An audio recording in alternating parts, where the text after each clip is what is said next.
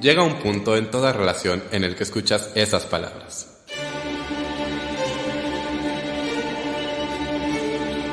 Tenemos que hablar. Tenemos que hablar. De teatro. Con Davor.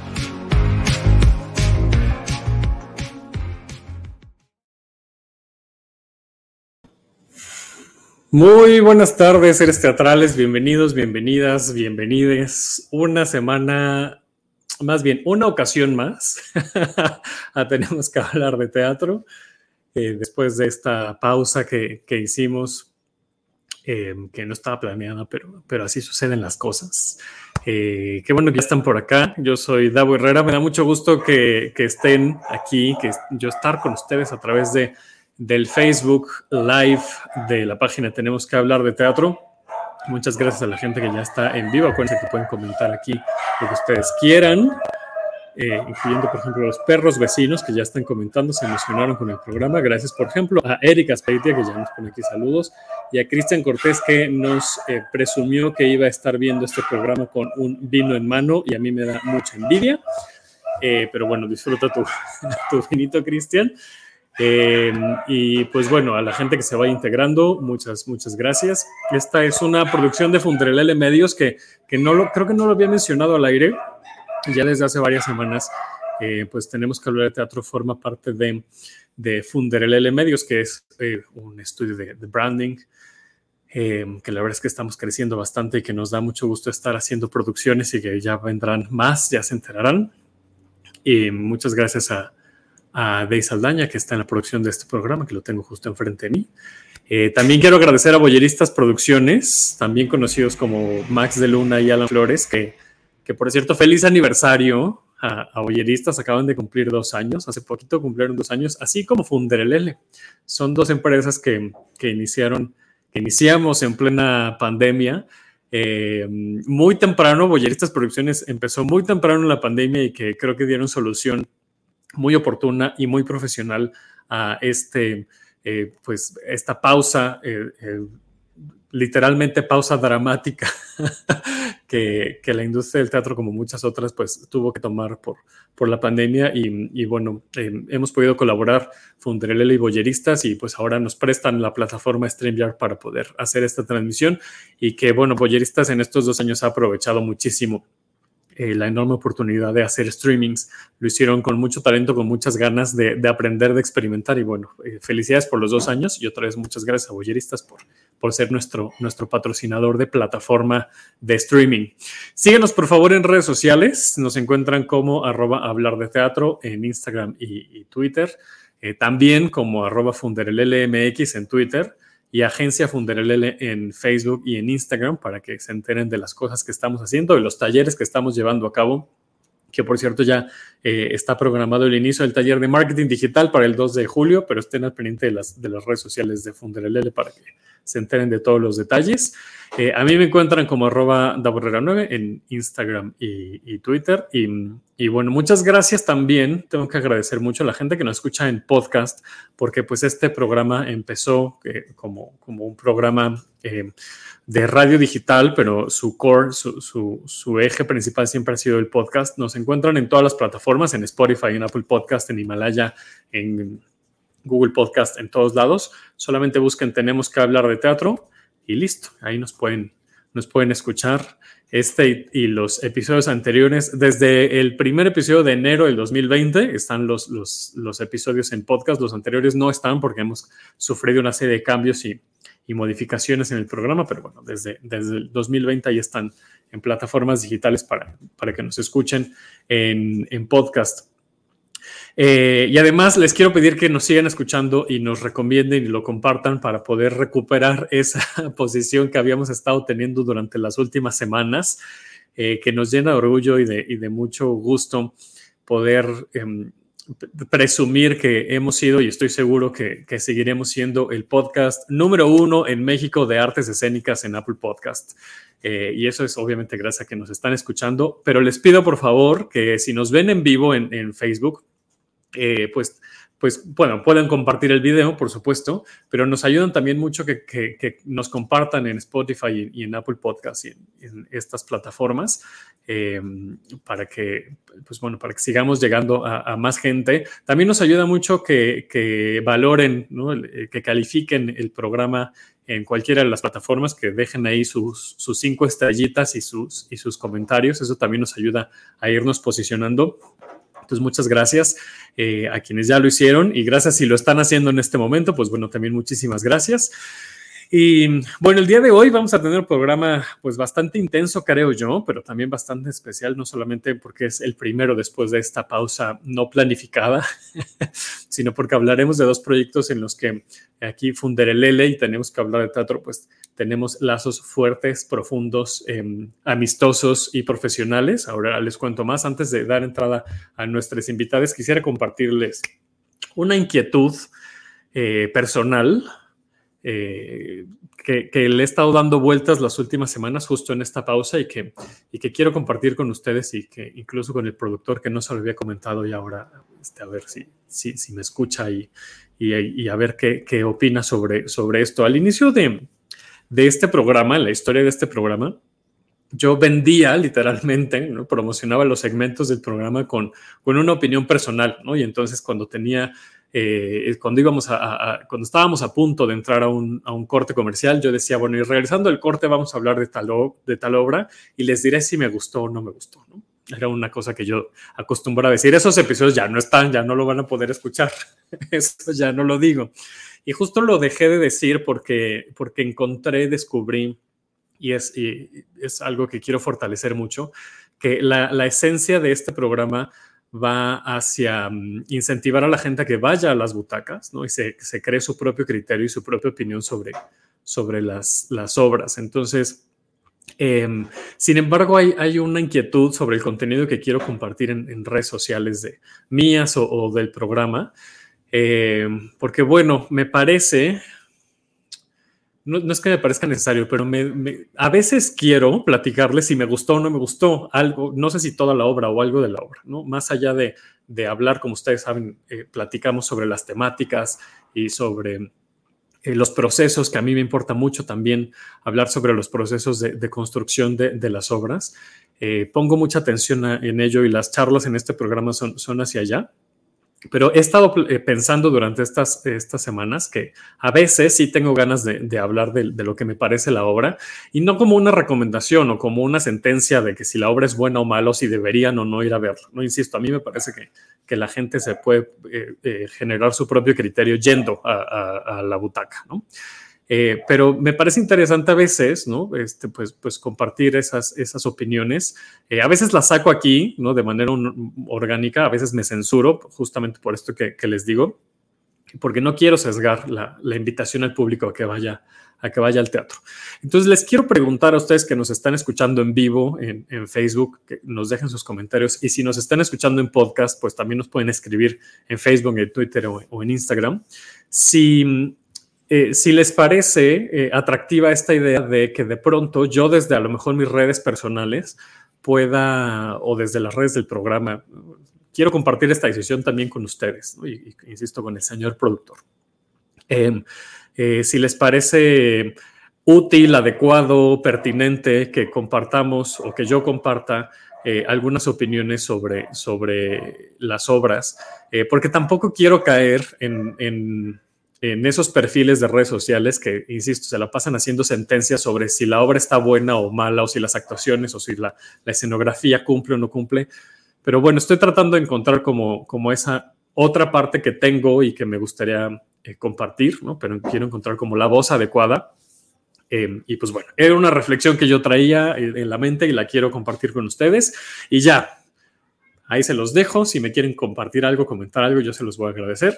Pero bueno, ahora sí, empecemos con el programa de hoy eh, para que no nos gane el tiempo y podamos platicar largo y tendido de estas dos obras. Hoy vamos a platicar de, de Urinetown eh, y Y para ello nos acompañan dos personas que, insisto, yo este programa tenemos lazos intensos y profundos con las personas que están aquí y esto primera, e, estos primeros lazos son de mucha amistad y de, bueno, con las cuatro personas que están hoy de mucho respeto y de, admiración, pero especialmente con Andrea Biestro y Lalo Siqueiros, que están aquí este, para hablar de Town. Eh, pues hay un lazo como muy profundo de, amistad, porque además me han acompañado en, la historia de este programa y verles en el escenario otra vez con esta nueva temporada de, de Town, pues es un agasajo. Bienvenidos, bienvenida Andrea, bienvenido Lalo. Hola. Hola, qué gusto estar aquí. Qué bonito, gracias por conectarse. Gracias por invitarnos.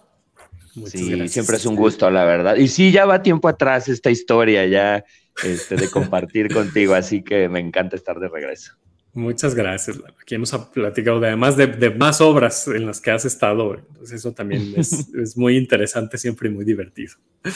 Muchas gracias. Eh, y de la obra El inspector llama a la puerta, en Funder LL tenemos además, no sé si deba decirlo al aire, pero igual lo voy a decir, porque además está en el programa en mano y la gente se va a enterar si la va a ver, cuando la vaya a ver más bien. Pero en Funder LL tenemos una, una relación profesional con Salmon Road, que es la, la productora del Inspector Llama a la Puerta, y para eso están justo en este programa David Villegas, que es el productor y también es parte del elenco, y Carlos Aragón, bienvenidos. Hola. Encantados, encantados de estar acá. Hola a todos. Hola a todos. Muchas gracias, gracias por, por conectarse. Voy a leer los antes de, empezar con la plática, voy a leer los comentarios que ya nos llegaron aquí en, eh, Facebook. Bay justo nos pone así corazoncito. Eh, Isaac nos pone, para mí es, eh, sí es importante saber si a los expertos les gusta o no una obra tampoco es un factor esencial para que vaya al teatro, pero sí aporta un poco a mi decisión final. Gracias por decirme experto. Nina nos dice, hola Davo, hola a todos. A mí sí me gustaría escuchar tu opinión. Ok, muchas gracias Nina. Eh, Lili Rojas nos pone, ay, yo los conozco y corazoncitos. Saludos, Lilicita. que es parte del elenco de You're Town. La pequeña Sally. La pequeña Sally. Eh, nos pone de ahí, tenemos que hablar de teatro, hablemos todo lo que haya que hablar, hablar sana, hablar conecta, hablar es lo máximo, muero por escuchar lo que tienes que decir sobre lo que vemos. Ok, ya, el, señor productor ya dio visto bueno de que yo platique lo que opino de las obras. Cristian nos pone, a mí también me gustaría la opinión, lo que agradecería es la argumentación, por supuesto, y las inquietudes que te despierta una obra. Eh, Nina nos dice invitadazos, por supuesto. Y es un programa, bueno, este, estelar, ¿eh? Estelar, ¿qué, invitadas tengo? Eh, nos dice ahí, los quiero, Andrea y Lalo, que además son paisanos. Y ya les había contado eso, ¿no? Que, que el productor de este programa es de Querétaro. Ah, muy bien. Somos paisanos. Exacto. Eric nos dice, Town, que agasajo ver de nuevo a Lalo y Andrea. Eh, Corina nos pone, Andrea y Lalo los admiro montones. Eh, Day nos pone, David y Carlos son lo máximo. Y también Corina remata con David y Carlos lo mismo, qué gusto colaborar con ustedes. Que, además Corina, este, pues bueno, también forma parte del equipo de, del inspector. Eh, llama a la puerta. Bueno, lo que, lo que yo les, les comentaba, em, nos dice aquí Giancarlo. Eh, yo sí quiero saber hasta lo malito, dice. lo que yo les comentaba antes de entrar al aire eh, y un poco de los temas que me gustaría platicar con ustedes, de, obviamente, pues bueno, abordando las perspectivas el inspector llama a la puerta de Urine, eh, Town es que eh, tratamos en este programa de que las obras que, que, ¿no? que están invitadas y que las personas que están invitadas a las obras platiquemos sobre puntos en común y temas en común que tengan las diferentes obras y descubrimos, identificamos que em, la industrialización y los privilegios, las responsabilidades de las clases sociales están presentes en ambas obras desde perspectivas muy diferentes. Eh, porque además hay, hay una perspectiva muy marcada de, la clase alta o, muy privilegiada, el inspector llama la puerta y cómo ve la clase alta eh, esta parte de industrialización, eh, eh, la, lucha por los derechos de, incluso trabajadores. Y por el otro lado, en Town es la perspectiva de abajo, digamos, ¿no? de, la perspectiva de, la revolución. Entonces, primero me gustaría preguntarles a, a, los cuatro, ¿Cómo abordan ustedes desde su trabajo actoral esta, eso, esa perspectiva de lo que hoy en día conocemos como capitalismo, ¿no? Y, esta, eh, esta acumulación de bienes y quien más tiene, pues es quien más poder tiene sobre incluso otras personas. quien gusta empezar, les veo ahí muy reflexivos, reflexivas. Una pregunta para reflexionar. ¿Verdad? Es que aquí, aquí no nos vamos con que ya saben que y de qué trata la obra ya está, ¿no? Aquí, aquí agarramos el tema. Bueno, yo, yo, podría mencionar que eh, eh, el inspector llama a la puerta fue escrita en 1947, ya si, si David ahí me, me, fallo en alguna fecha. 45, finales de 45, verano del 45, perdón. Sí, y, y, y, la ubica en, en, 1910, justo previo a la Primera Guerra Mundial, ¿no? Este, y sí habla de una clase acomodada, eh, y, este, y es bien fácil trasladarla acá, ¿no? Eh, su, vigencia es, es absoluta, porque no se ha modificado casi nunca nada, ¿no? Este, Otto Minera, el director, decía que, eh, es parte también de la, de la, de la tesis de la obra, ¿no? que si bien arrancábamos previo a la guerra mundial, no ha dejado de haber guerras en todos estos años, ¿no? Este, tenemos ejemplos muy claros, ¿no? Y no ha dejado de haber intereses en todos estos años. Eh, esto em, habla también la obra de que somos un gran cuerpo social y, y que somos responsables unos de otros, ¿no? Y de pronto por épocas tal vez eh, sucede que, que, así es y nos hacemos responsables unos de otros, pero la mayoría del tiempo ah, se nos olvida. Eh, se nos olvida que, que, hay alguien al lado, ¿no? Que, muy este, hermosamente decimos que el, agitar de, las alas de una mariposa puede generar eh, tsunamis del otro lado del mundo, así como una, una bala perdida tirada al aire, ¿no? No sabemos a dónde va a caer, pero va a caer, ¿no? Entonces, el, acto primigenio es la responsabilidad de decir, ¿por qué hago esto? ¿Para qué lo hago? ¿Hacia quién lo hago? ¿no? ¿A quién le va a afectar? Mm, más, o, más o menos puedo, puedo entrar con esto. Sí. David, no sé si quieres complementar sobre el inspector. Sí, este, también voy a, voy a comentar eh, lo que eh, entendí también como parte de la pregunta, como la otra parte de la pregunta es desde nuestro trabajo profesional, cómo, cómo concebimos, cómo, cómo estamos conscientes del, capitalismo.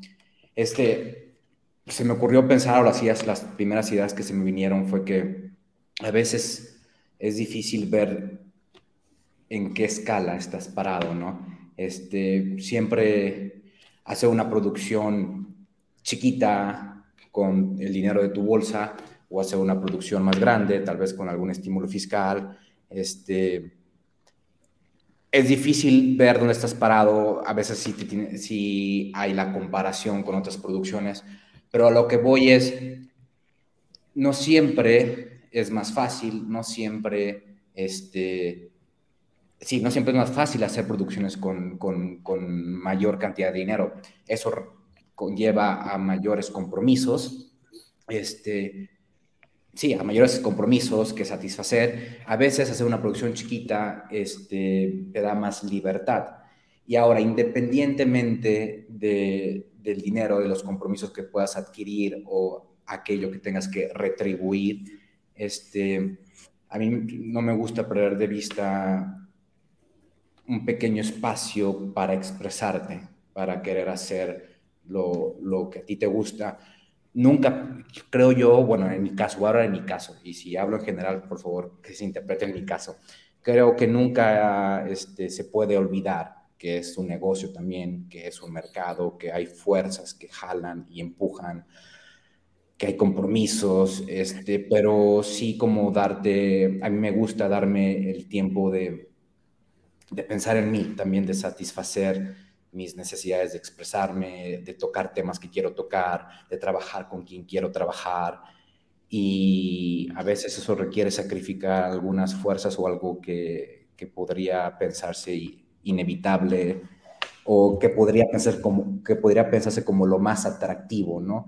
Este, un ejemplo básico y me voy a extremos, tal vez lo más atractivo sería vender muchos boletos y que mucha gente a ver. Y sí, es, es lo más, el teatro no es teatro si no está la sala a tres cuartos o casi llena o no, eso es muy atractivo, pero hay veces que también dices, quiero experimentar esto y, y no me quiero preocupar de, no sé si la palabra es correcta, no sé si me estoy metiendo el pie, pero no me quiero preocupar de si gusta o no. Voy a hacer lo que puedo hacer, voy a lo que creo que va a gustar o lo que me gusta a mí, lo que le gusta a mis compañeros y ojalá el, el hecho de compartir le gusta a la gente, pero si no, pues nosotros estamos siendo artistas y estamos explorando algunas cosas. Y aquí viene, tal vez retomo abuelito y me salgo ya a, a, tu pregunta inicial. ¿Deberías compartir tu gusto, Davo? Pues sí, yo creo que sí, porque a veces también hay una parte de nosotros que, nos, que, no, que estamos compartiendo y ojalá le guste, pero puede no gustarte. Como puede uh -huh. no gustarte la forma en la que he visto, puede no gustarte el, el, el sabor de helado que te lleve a casa, puede no gustarte muchas cosas, pero hay una parte de nosotros que sí estamos conscientes en las fuerzas del mercado y cosas que tenemos que, que, cumplir. Hay otra parte que nos reservamos para nuestra satisfacción y satisfacción personal y compartir y ojalá guste y si no guste, dimos lo máximo y siempre hay espacio para otros gustos. Sí, pero es que además aquí está, estás hablando lo, lo que entiendo, ¿no? De, de dos tipos de mm, acercamientos ¿no? a los procesos teatrales, es decir, esta parte de un modelo de negocio ¿no? que, en el que se hace una obra que sí para, para eh, compartir un mensaje y sí también por, por fines eh, artísticos, pero un modelo de negocio que eso, que se tiene que sostener la producción, ¿no? porque al final hay que pagar todo, ¿no? hay que pagar la renta del teatro, hay que pagar al elenco, por supuesto, hay que pagar a todos los creativos, hay que pagar a una serie de, de, eh, proveedores y de gente que está detrás de lo que la gente ve, ve en escena. ¿no? Hay mucha gente que, que, que se necesita para poder poder hacer teatro. Y por otro lado, ese otro camino del que hablas, que es igual de válido, porque al ser un, un, una expresión artística, pues necesitas exploración y necesitas hacer un laboratorio para saber, ¿no? Que, cómo vas a seguir creando, ¿no? Entonces, es, hablando otra vez, ¿no? Como de si, si el capital es un factor decisivo para, para llevar a cabo una acción, en este caso artística, pues es que en ambas cosas se necesitan, pero en una no tienes el modelo de negocio que, donde haya una, un retorno de inversión per se, y en otro necesitas ese recurso, pero para generar, o sea, la, el resultado o el producto no es eh, el, el, retorno de inversión, sino la exploración artística. Y eso, eso del teatro a mí me parece fascinante, porque hay hay estos, y claro, en el modelo comercial, claro que también se puede explorar y experimentar y, y descubrir ¿no? nuevas cosas, por supuesto, ¿no? Pero me parece que sí hay como, o sea, eh, laboratorios de, de, de, artes escénicas, de creación escénica, en donde realmente están ahí, no porque, por el gusto del público, sino para descubrir nuevas técnicas, nuevas visiones, nuevas expectativas. Eso también me parece que de igual manera necesita recursos, ¿no? Entonces, encontrar como esos caminos, en, en ambos casos, pues volvemos al tema de, de, del capitalismo. O sea, al final necesito rentar un espacio para hacer mi experimento creativo, pagarle a la gente. O sea, no se puede vivir de, de la satisfacción de haber logrado algo, ¿no? Sí, siento, bueno, pensando un poco al respecto, finalmente, pues todas las personas que, que formamos parte de diferentes producciones teatrales, desde el elenco hasta eh, quien provee de la utilería, etcétera, pues todos comemos, ¿no? Claro. Entonces, eh, la precarización del artista muchas veces tiene que ver con eso, con esa idea de que, de romántica de que el artista vive de su arte y pues sí, pero, pero el arte tiene que ser sustentable en ese sentido, en, en, en poder tener eh, las necesidades básicas cubiertas. Y creo que la cuestión del capitalismo, justamente hace unos días platicaba con, con un espectador frecuente de teatro, eh, con quien me gusta a veces eh, como, como intercambiar ideas respecto a, de, a cómo funciona, o sea, por qué hay producciones que funcionan, cuáles no, eh, por qué se está haciendo cierto tipo de teatro, etcétera. y, me dijo, tuvo un comentario que, que me llamó mucho la atención y dijo, es que hay producciones a las que la gente va, no tanto porque quiera ver esa obra, sino porque dan estatus.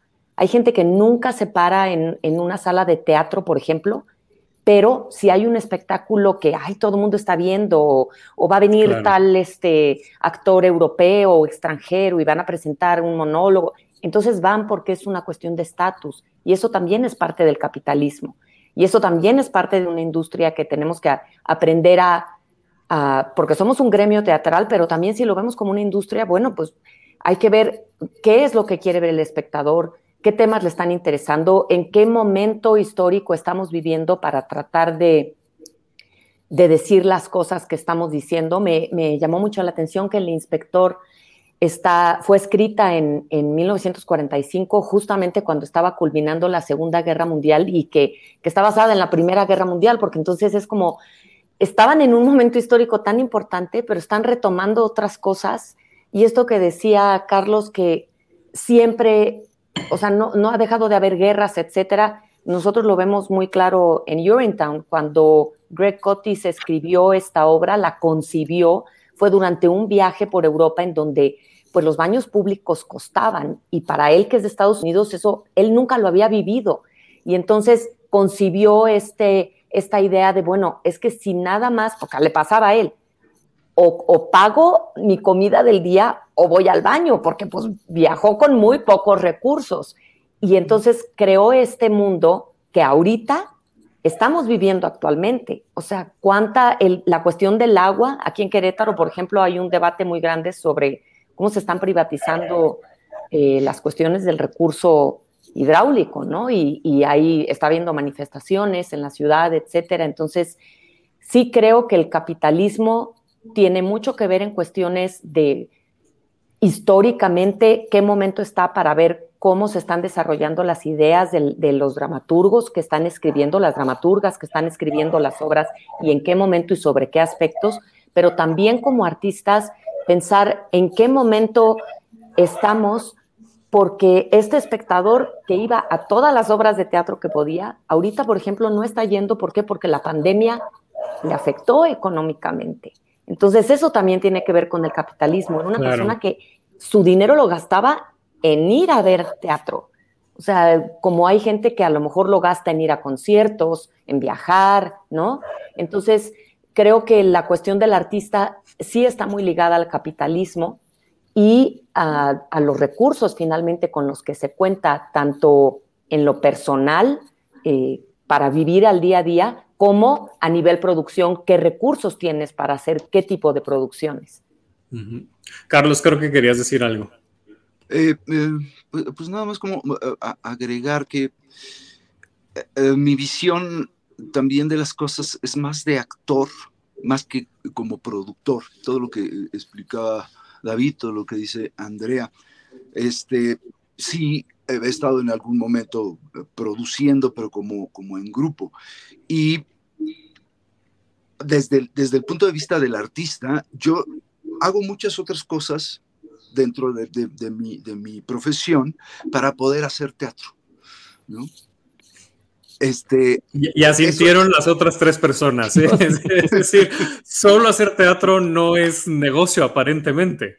No, a lo mejor podrías vivir bien si, si tienes diario función, ¿no? Y si tienes un salario digno, ¿no? Cosa que es totalmente irreal en, México. Hay un porcentaje muy pequeño de, gente que vive exclusivamente del teatro. Tendrías que ser fábricas o no, no sé, este, o, o, o este, César, o, dueño de, justamente de, todos los fierros, ¿no?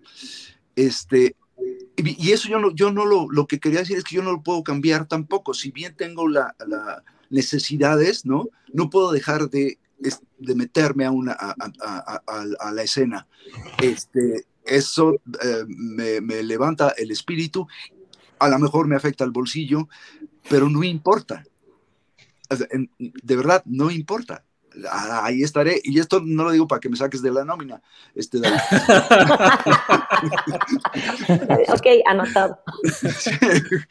no, sino más bien para, también que vean esa otra parte del amor que puede sentir el actor mexicano, que es el que conozco, la gran mayoría, del, por hacer lo que hacemos a pesar de, ¿no? Y con la conciencia y poder contar también eh, todas estas, estas, estas historias, ¿no? Que hablan justamente de eh, lo difícil que es sobrevivir, ¿no? Y es que cuando... Perdón. No, termina, termina. No, eh, es, es todo. yo pensé, Carlos, que no te iba a ver hoy, este, este y ya, ya, los, ya los había empezado a extrañar y ahora escucharte nueve, como lo haces en el escenario. Y es que eh, esto que dices, Carlos, em, o sea, me parece muy interesante el... Y creo que se ve con mucha gente que hace teatro, pero también con otras personas que amamos lo que hacemos, ¿no? Eh, y, que, y que, claro, me, me la viento, ¿no? O sea, me la viento y que, oye, pero nada más tengo tres pesos, no importa porque me encanta, ¿no? El, eh, volviendo a lo que decía Andrea hace rato de la precariedad, que no solamente es en el teatro, ¿no? O sea, en, en en conducción, en, en, lo que hacemos de marketing aquí en, en Funderelele, hay muchos proyectos que es como, ay, es que sí, me dan muchas ganas de hacerlo, aunque no tengas presupuesto, pero me, me atrae tanto, ¿no? La idea de poder desarrollar y de experimentar, porque, pues sí, creamos, eh, exploramos, lo mismo que decía David hace rato, ¿no? Encontrar como esos caminos, pues también a otras partes de la, a otras industrias, a otros perfiles, eh, caemos en esa precariedad, ¿no? De, decir, me lo voy a aventar porque, por la pasión y porque me gusta, ¿no? Lalo, creo que ibas a decir algo también. Sí, no, es que con todo lo que han dicho, como que se agolpa en mi mente este, como muchos pensamientos, porque justamente, bueno, varias cosas, ¿no? Uno, la, la cuestión de la historia en sí en, en Your in Town, que aunque llegó a Broadway en 2001, o sea, ya pasaron pues, 20 años más, este, como que siento que cuando la escribieron, eh, obviamente pensaban como en este futuro en el que, por ejemplo, el agua se iba a terminar y demás, pero como el estarlo viviendo actualmente, como lo que decía Andrea de la privatización aquí en Querétaro, como Monterrey, alguien fue de Monterrey a verla y gritó, sí, esto es Monterrey, tuiteó, ¿no? O sea, ya estamos así en Monterrey.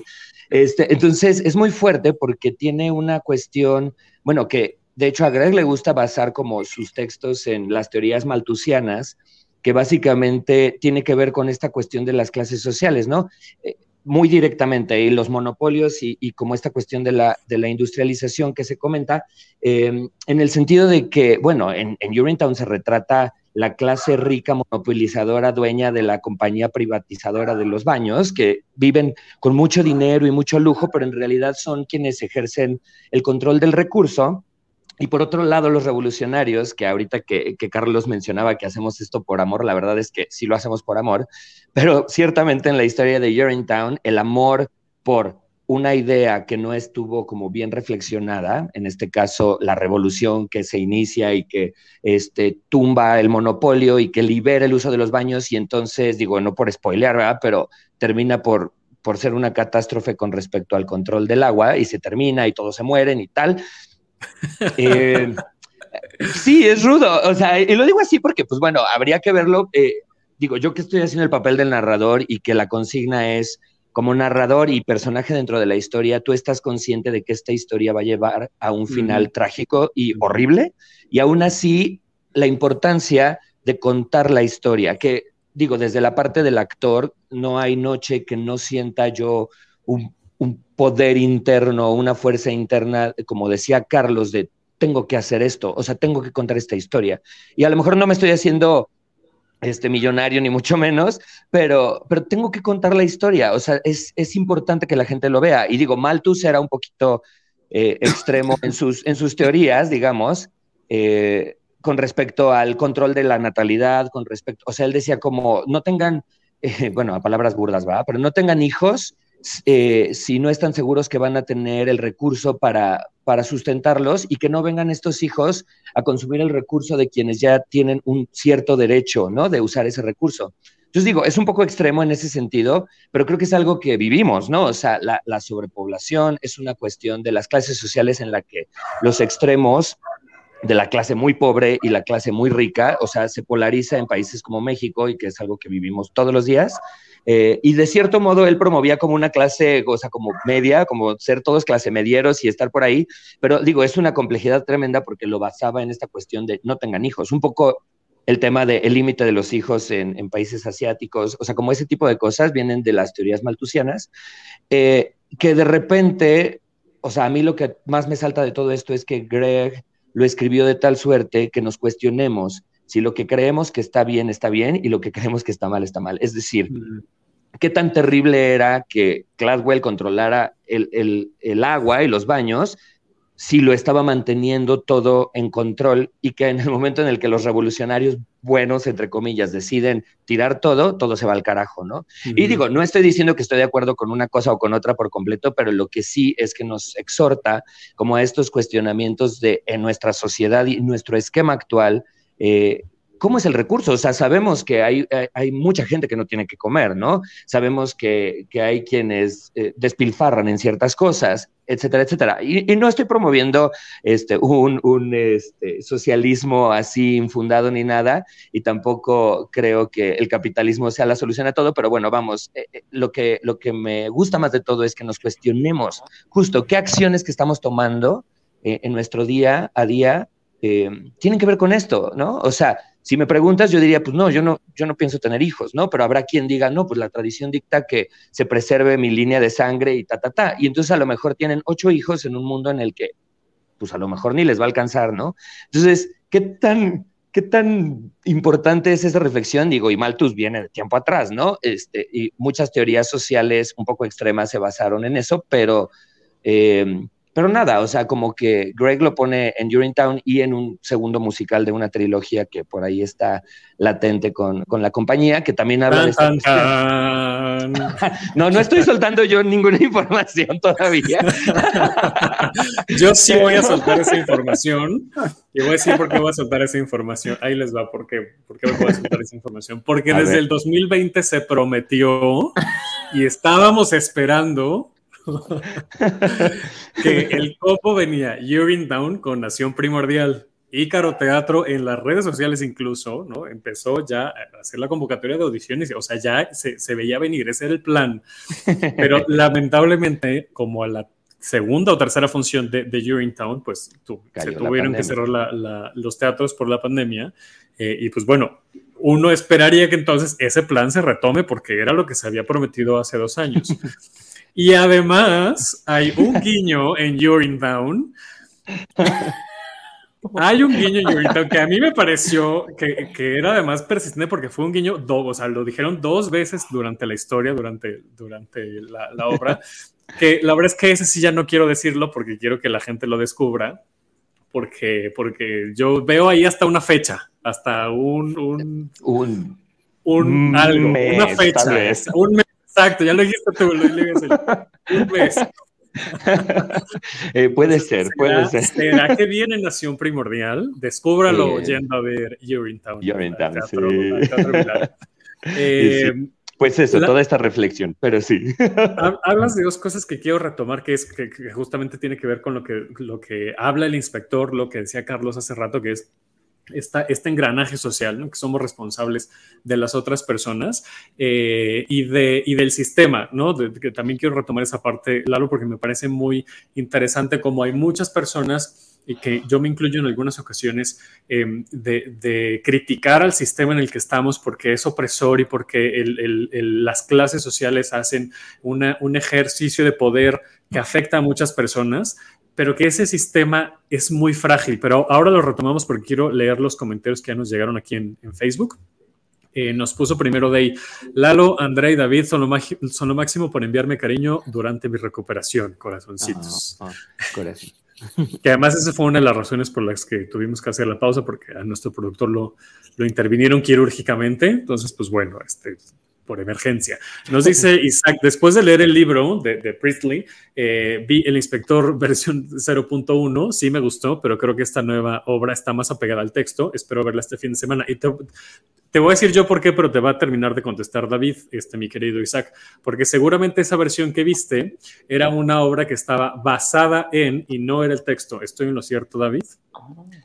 Sí, este, tenemos la, la estamos un poco enterados de que hubo una puesta en escena, creo que en el 16, 2016. No sé si tú, Carlos, lo comentó Otto, de qué compañía, tal vez tú la conoces más, pero sí era una versión muy libre, aparentemente. Sí, de, de, Juliana Fessler y, este, pero yo no, yo no la vi, pero sabía de eso. Pues. Pero sabemos que es una versión muy libre. Y esta que está en el teatro de orientación es el texto, tal cual. O sea, no es una versión libre, es el texto con, con, traducción, ¿no? Pero, la traducción es, de, es, de, Otto, justamente. Del mismo Otto, exactamente. Eh, nos dice aquí, Eric Lalo Siqueiros debería considerar en algún momento de penuria monetaria cobrarle a Camilo regalías por el fusible y explotar el look. Sí, mi bigote fue antes que el de Camilo, ¿eh? Por eso, justo, justo es lo que dice Eric. Oye, está un poco despeinado. Está medio despeinado, pero ahí está. No, pero oye, es, es todo un logro eso. Cristian se va, a googlear. Camilo. Sabel Castro, Cristian Sabel Castro le está dando un síncope nada más de saber que no sabes quién es Camilo. Yo tampoco sabría, Cristian, no te preocupes. Dice, dice Corina, estoy en posesión de decir, vienen grandes noticias con Ícaro Teatro. Uy, ya hubo otro spoiler aquí, ¿eh? Quien lo esté viendo, ya se enteró. Dice Cristian, ah, se agrega en la lista de lectura Marcus. Eh, de, para más spoilers, vean la historia de los de Ícaro también, justo, ¿no? Lo que decíamos. Dice Eric, seguimos esperando precisamente Nación Primordial mientras a disfrutar Town. Ahorita les decimos toda la información ¿eh? de ambas obras. Eh, Eric aspecta, Camilo se lo robó a Lalo, justo lo que estábamos diciendo. Eric, precisamente, ahí debería haber regalías de por medio, lo que decía este Andrea también. Eh, y, Isaac nos dice, Inspector Volumen 0.1 la dirigió, la dirigió eh, Maleiros. Em, sí, eh, Clarisa Maleiros y, junto con Juliana Fessler. Exacto. Y bueno, Eric nos dice Corina que ya le entendió Eric. Bueno, entonces decía yo sobre ese engranaje social, ¿no? Del que hablaba Carlos también al, inicio, repito, ¿no? Estamos hablando, si se acaban de integrar a la, transmisión en Facebook, estamos hablando del inspector llama a la puerta de Urinetown. Eh, y en el inspector llama la puerta, incluso justo uno de los textos del inspector es ese, ¿no? Somos parte de un cuerpo social eh, y, somos responsables de mucho más allá, ¿no? Y de eso va un poco el, plot de, la historia del inspector, una familia que, está celebrando el compromiso de, eh, la hija, eh, que además que eh, el, prometido es hijo de también una familia muy acomodada y que les puede dar mucho éxito, no solamente en estatus y en posición social, sino en, negocios, ¿no? Si seguimos hablando de este tema del capitalismo y la industrialización y de estas clases. Tal, eh, vez, tal vez familia Slim, tal vez familia Salinas. exacto, exacto.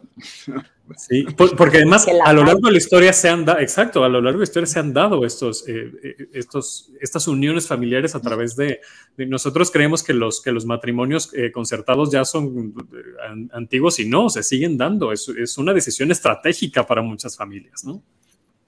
Y de repente llega justo el, el inspector a buscar información porque una chica se suicidó. Y entonces, pues cuestiona a cada uno de los, de los integrantes de, esta familia y uno, uno de los mensajes es ese, somos responsables, ¿no?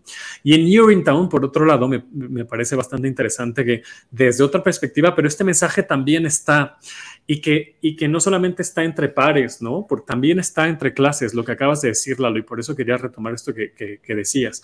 que la, la, supuesta revolución, ¿no?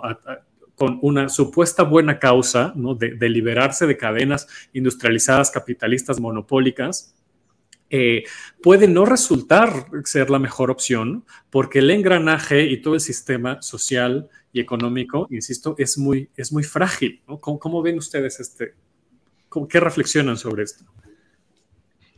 Creo que la pandemia eh, nos demostró lo frágil que es, ¿no? que es el engranaje social y el, el engranaje económico en el que estamos inmersos, porque cuántas, o sea, no solo el teatro, o sea, cuántas industrias se vinieron abajo, eh, todo lo que tenía que ver con escuelas, eh, Lalo y yo lo comentábamos un día, o sea, la gente que, que es proveedora de escuelas, por ejemplo, todos los que tenían concesiones de cafeterías escolares, etcétera, pues se la pasaron prácticamente, dos años que, tuvieron que dedicarse a otras cosas.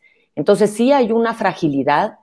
Eh, lo vemos también en cuestiones como los médicos que no han parado de trabajar porque pues, la pandemia los afectó directamente en cuestión de exceso de trabajo, pero por otra parte, siendo vilipendiados, había enfermeras a las que no dejaban entrar a sus edificios porque la gente al principio tenía miedo de que les llevara el virus al edificio.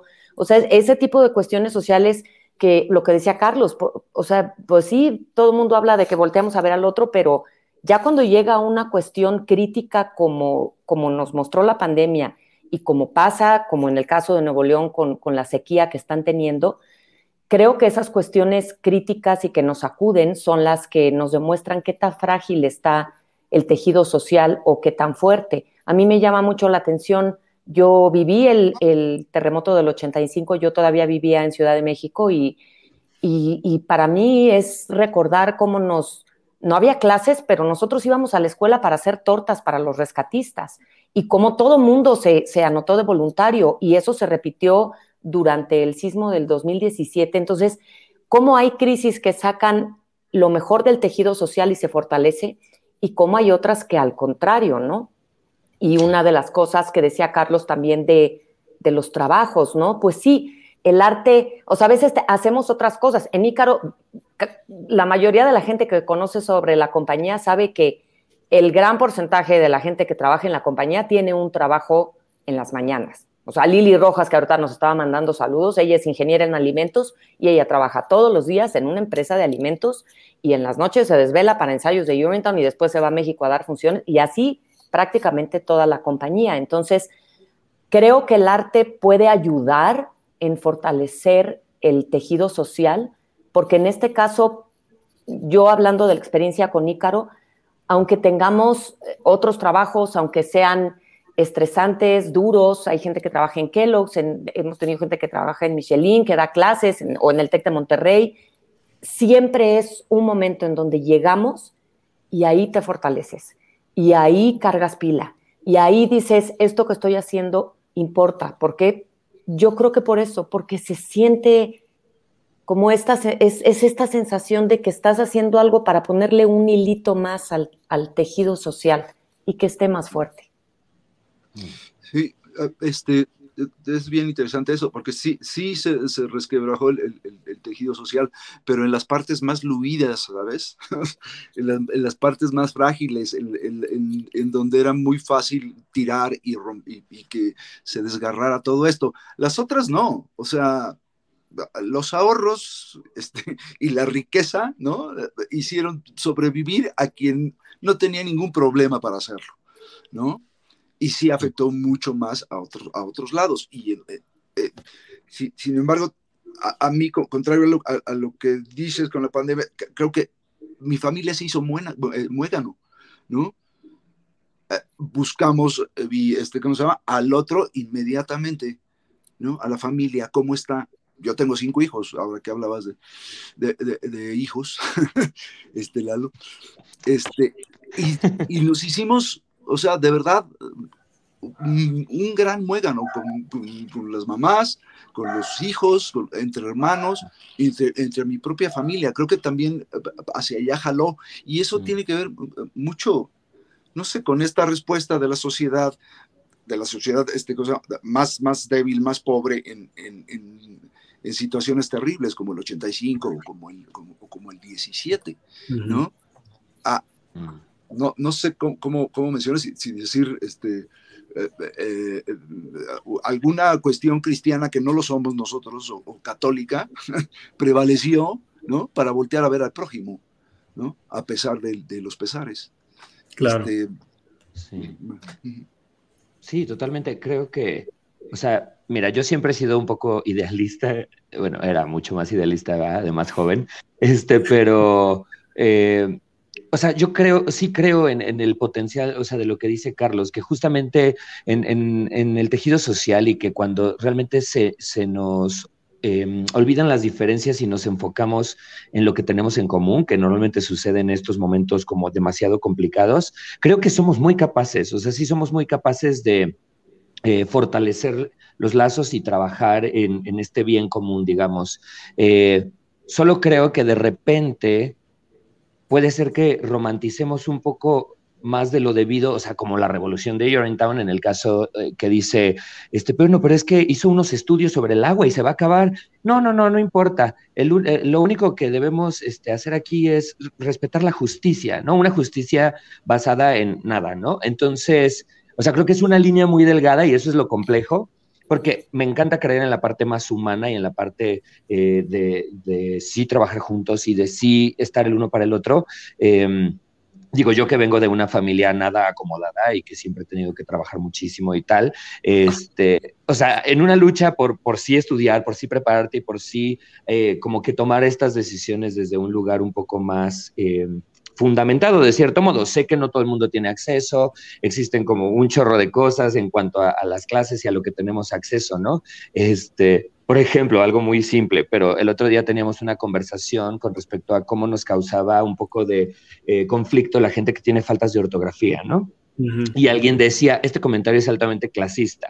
O sea, porque no todo el mundo tiene acceso a la educación. Entonces, ¿cómo puedes tú eh, eh, tener una reacción tan desmedida porque a alguien le faltó un acento cuando sabes que un gran porcentaje no tiene acceso a, a la educación, ¿no? Entonces, creo que la conciencia viene como en las pequeñas acciones como del día a día este, y como qué decisiones tomamos con respecto al lugar en donde nos, nos, ubicamos o donde estamos parados para que justamente podamos trabajar en esta armonía, no solo cuando haya un sismo o no solo cuando haya una pandemia, sino como en general. Y bueno, la acumulación de los bienes es, es una cuestión muy difícil porque pues existen familias como las que mencionaban, que efectivamente siguen acumulando y que el único objetivo es más, más, más, más, más. Y me vale si mis empleados en todos mis negocios este, cada vez tienen menores condiciones de trabajo y me vale, ¿no? Este, yo no pienso perder los millones que gano. Entonces, sí es muy complejo como en cuanto a estructura social, pero creo que la tarea va a venir de la labor que hacemos pues cada uno en lo que hacemos. Y por eso la trinchera del teatro para contar historias poderosas como El Inspector y como You're in Town, creo que es muy importante y que los que tenemos el valor de lanzarnos a ello, aunque tengamos otros tres trabajos, eh, está bien, o sea, creo que vale la pena al final de cuentas. Claro, eh, nada más, nada más como para redondear un poquito todo esto, que no hay que perder de vista que la, gente, sí, en una sociedad clasista, los privilegiados están observando cómo somos solidarios todos los demás, ¿no? Como, como qué bien que, este, nos defendemos, ¿no? O sea, padrísimo, ¿no? Pero yo no me muevo, yo no me mojo, yo no tiemblo, a mí no me cae mm. encima una casa, ¿no? Claro. Nada más. Sí, totalmente. tienes razón. Lo que está pasando con Amazon ahorita a nivel global, ¿no? O sea, es una empresa que durante la pandemia triplicó y triplicó todas sus ganancias y cada vez son, pues es un hombre más rico y no permiten que haya sindicatos y las condiciones de trabajo son deplorable, deplorables y es, sí, pero te vamos a llevar, nos solidarizamos contigo porque como no puedes salir, te vamos a llevar todo hasta la puerta de tu casa, ¿no? Mira, qué buenos somos. Sí, hay una incongruencia, ¿no? Y en muchas de las, de las decisiones, ¿no? Hay una incongruencia. Ahora que hablan también de, de, no esto que estás diciendo, André, y mencionaban esta parte de eh, las personas empresarias y las personas trabajadoras, ¿no? También me parece interesante que en ambas obras se toca ese tema. O sea, no, no, quiero meterme mucho al tema del inspector porque descubrir eh, qué le pasa a esta chica que se suicidó, ¿no? Este, es, es parte interesantísima de, de, cómo van aconteciendo eh, los sucesos en, el inspector, eh, pero está esta parte justo de, eh, cómo el poder de, un empresario no se sigue, lo que, lo acaba de decir Carlos, no se sigue completamente y dice, a mí, a mí no importa, o sea, por, por, mí qué, es más, yo tomé una decisión correcta y estructurada a favor de mi empresa. Y lo mismo pasa, ¿no? Del otro lado con el inspector, que lo vemos incluso con la señorita Pennywise, ¿no? Que, que está trabajando para la corporación, ¿no? Y que por alguna circunstancia, que tampoco diré porque es spoiler, ¿no? Pero por alguna circunstancia está ahí y es leal a la, a, la corporación eh, y no tiene de otra, o sea, seguramente no es feliz con su trabajo, pero, pero por, esa razón tiene que estar ahí, ¿no? Y es la manera de sentirse cercana y, que tiene que, sacar adelante lo que tiene que hacer, ¿no? Sáquenme por favor el anuncio porque tengo muchas ganas de ver el inspector y no sé qué Ya vamos porque ya, justo, justo, vamos, a, justo vamos a ello porque ya, se me intrigaron, ya quiero ir a verla. Yo también, totalmente. Al cual estamos ya entrando a la recta final del programa, entonces vamos a cerrar. Voy a leer los últimos comentarios de Facebook. Nos pone este Faspe. Eh, todo está marcado por perspectivas y contextos particulares a partir de, eh, y a partir de ahí se puede opinar, eh, empatizar con alguien no goza de tus privilegios, ¿no? Y lo pone entre comillas. Ahorita leo el de, el de Eric porque ya tiene que ver con la pregunta que yo les hacía al inicio sobre las opiniones. Entonces vamos con los, con los comerciales. Eh, David, cuéntanos, el inspector llama a la puerta de jueves a domingo. Sí, de jueves a domingo en el Teatro Orientación del Centro Cultural del Bosque, que nos tocó algo remodelado, eh, con una, una grata sorpresa este, y horarios del Centro Cultural del Bosque, jueves y viernes 8 de la noche, sábado 7 y domingo a las 6. Y son seis semanas, acabamos de terminar nuestra primera semana, que empezó el 9, jueves 9 de junio, y vamos hasta el 17 de julio. Nos faltan cinco semanas. Acuérdense que los jueves, los jueves son de 30 pesos, entonces no, no hay pretexto. No hay, pretexto. No, y aún así, la taquilla también es, muy económica. Sí, sí, sí, sí. Eh, pues ahí está el inspector llama a la puerta, dirección de autominera, está protagonizada por, por Carlos Aragón, eh, producida y también actuada por David Villegas, que aquí nos, nos acompaña. Eh, y pues Andrea Lalo, cuéntenos, You're in Town. Tú, Andrés, yo. Ay, como quieras. bueno, para empezar, sí vamos a alcanzar a ver el inspector, porque sí, este, yo creo que un jueves va a ser. Nosotros estamos, y bueno, y ustedes creo que no van a poder venir por ahora, pero este, bueno, sí se dan una escapada. Em, nosotros estamos A lo mejor verán otra cosa, pero a lo mejor. horario. Pero del mismo autor. Pero del mismo autor. sí, vamos a regresar a hacer teatro y ahora vamos a dejar de hacer teatro para ver teatro. Para ir a ver teatro. Y vamos a ver teatro. Es la vida, es la vida de, de, los teatreros y las teatreras. ¿no? Este, Nos encanta. Teatro, no puedes ir a ver teatro, pero, pero quieres ver también teatro y además les, ¿no? es parte de su formación. pues así es, Sí, ese ahí el, el dilema. Pero estamos viernes, sábados y domingos. Los viernes a las 8.45, los sábados a las 8 y media y los domingos a las 6 de la tarde en el Teatro Milán. Este, y, y sí, por eso se empalma un poquito, pero estamos ahorita, por lo pronto, todo junio en los fines de semana que quedan de junio, ya llevamos unas semanitas de, de la temporada.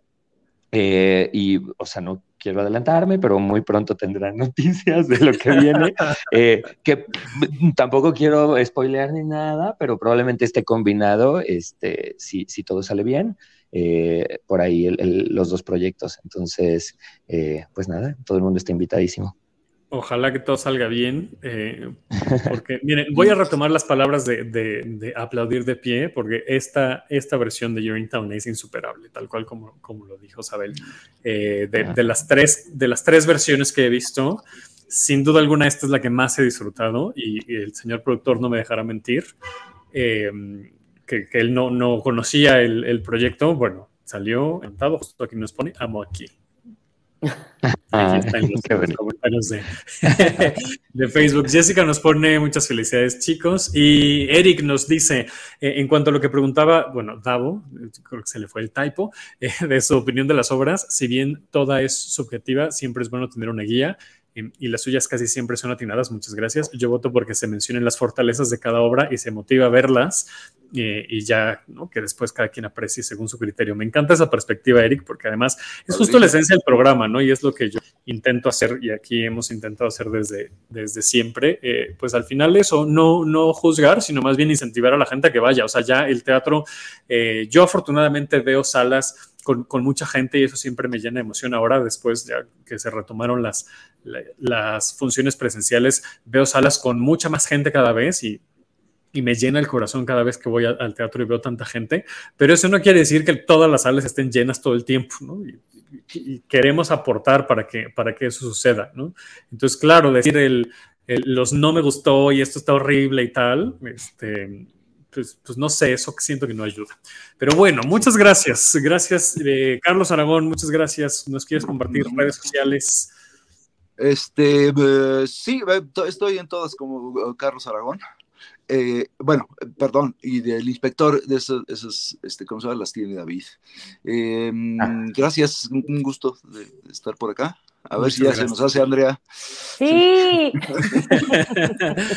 David, cuéntanos sociales tuyas del inspector, bueno, de Salmon. Claro, nada más primero quiero felicitar a Andrea y a Lalo. Eh, creo, creo que hemos experimentado que es todo un logro hacer teatro en este, en este contexto post-pandémico, lo vivimos en, en, este, en el inspector, en la producción, y sí requiere de mucho amor, de mucho compromiso, de mucho expertise, de mucho profesionalismo, de todo. Requiere de todo, de, de, lo que el humano puede dar y felicidades. Y, y bueno, sobre las redes de Salmon, este, creo, no sé, creo que en Twitter y en Instagram es Salmon, como salmón. Está en inglés Salmon-Road, de camino, el camino del salmón, Salmon-Road. Y en Facebook es junto, Salmon Road. Ahí está. ¿Y las tuyas quieres, quieres dar las tuyas o no? Porque la gente no David Villegas, MR David Villegas. Ahí está. En Twitter y en Instagram y David Villegas en Facebook. Muy bien, muchas gracias. Gracias. Bueno, Andrea justo lo tiene en el nombre de la pantalla, ¿no? Pero cuéntanos, Andrea Biestro. Ah, pues nada más tengo Twitter e Instagram, entonces arroba Andrea Biestro con B de bueno. Y de una vez les doy las del proyecto que es eh, arroba MX y eh, también Icaro Teatro tiene, Icaro Teatro sí tiene todo, Facebook, Instagram, Twitter y es igual, arroba Icaro Teatro. En, en, en, Facebook es Icaro Compañía Teatral, ¿verdad, Lalo? Sí, creo que sí, Icaro Compañía Teatral. Ajá. Lalo, tus redes, muchas gracias, Andrea. También está ahí, arroba Lalo Siqueiros, también en Twitter y en, Instagram. En Facebook tengo, según yo, mi página que empecé donde dije, ¡uh! Voy a subir todo ahí. Juraste, no lo he actualizado desde el 84. Pero sí, si, me, buscan por ahí me van a encontrar, o mi cuenta personal, pero bueno, más fácil en Instagram y Twitter, cualquier cosa que me quieran este, escribir por ahí, estoy muy a la orden. Y nada más, eh, también decir que es un placer estar eh, de nuevo aquí, Davo, y compartir con Carlos y David, y obvio con mi querida Andrea. Es, es un placer conocerles, platicar. Ha sido muy interesante, muy gratificante y que hagamos eh, unión entre los que hacemos esto y que lo amamos tanto. Así es, muchísimas gracias, Lalo. Así sea. Exacto. Muchas gracias, Carlos, David, Andrea, Lalo. Muchas gracias a toda la gente que se conectó en vivo a través de la página de Facebook de Tenemos que hablar de teatro. Gracias también a la gente que nos escucha en podcast. Acuérdense, por favor, eh, califíquenlo, compártanlo, recomiéndenlo. Queremos retomar ese primer lugar que ya habíamos conquistado, que obviamente estos, estas semanas que no hicimos programa, pues no, no estuvimos ahí, pero estoy seguro que nos van a ayudar a, a llegar otra vez a ese primer lugar de eh, podcast en Apple Podcast en la categoría de, artes escénicas. Eh, y síguenos en redes sociales, nos encuentran como arroba hablar de teatro en Twitter e Instagram, arroba funderellmx en Twitter y agencia funderell en Instagram y Facebook. A mí me encuentran como arroba 9 Gracias al señor productor de Saldaña que está aquí siempre el pendiente y a Boyeristas Producciones por prestarnos la plataforma para poder transmitir. Nos vemos el próximo lunes, si todo sale bien. Eh, y no hay emergencias quirúrgicas ni nada, que esperemos que no. Nos vemos el próximo lunes para seguir hablando de teatro. Adiós. Bye.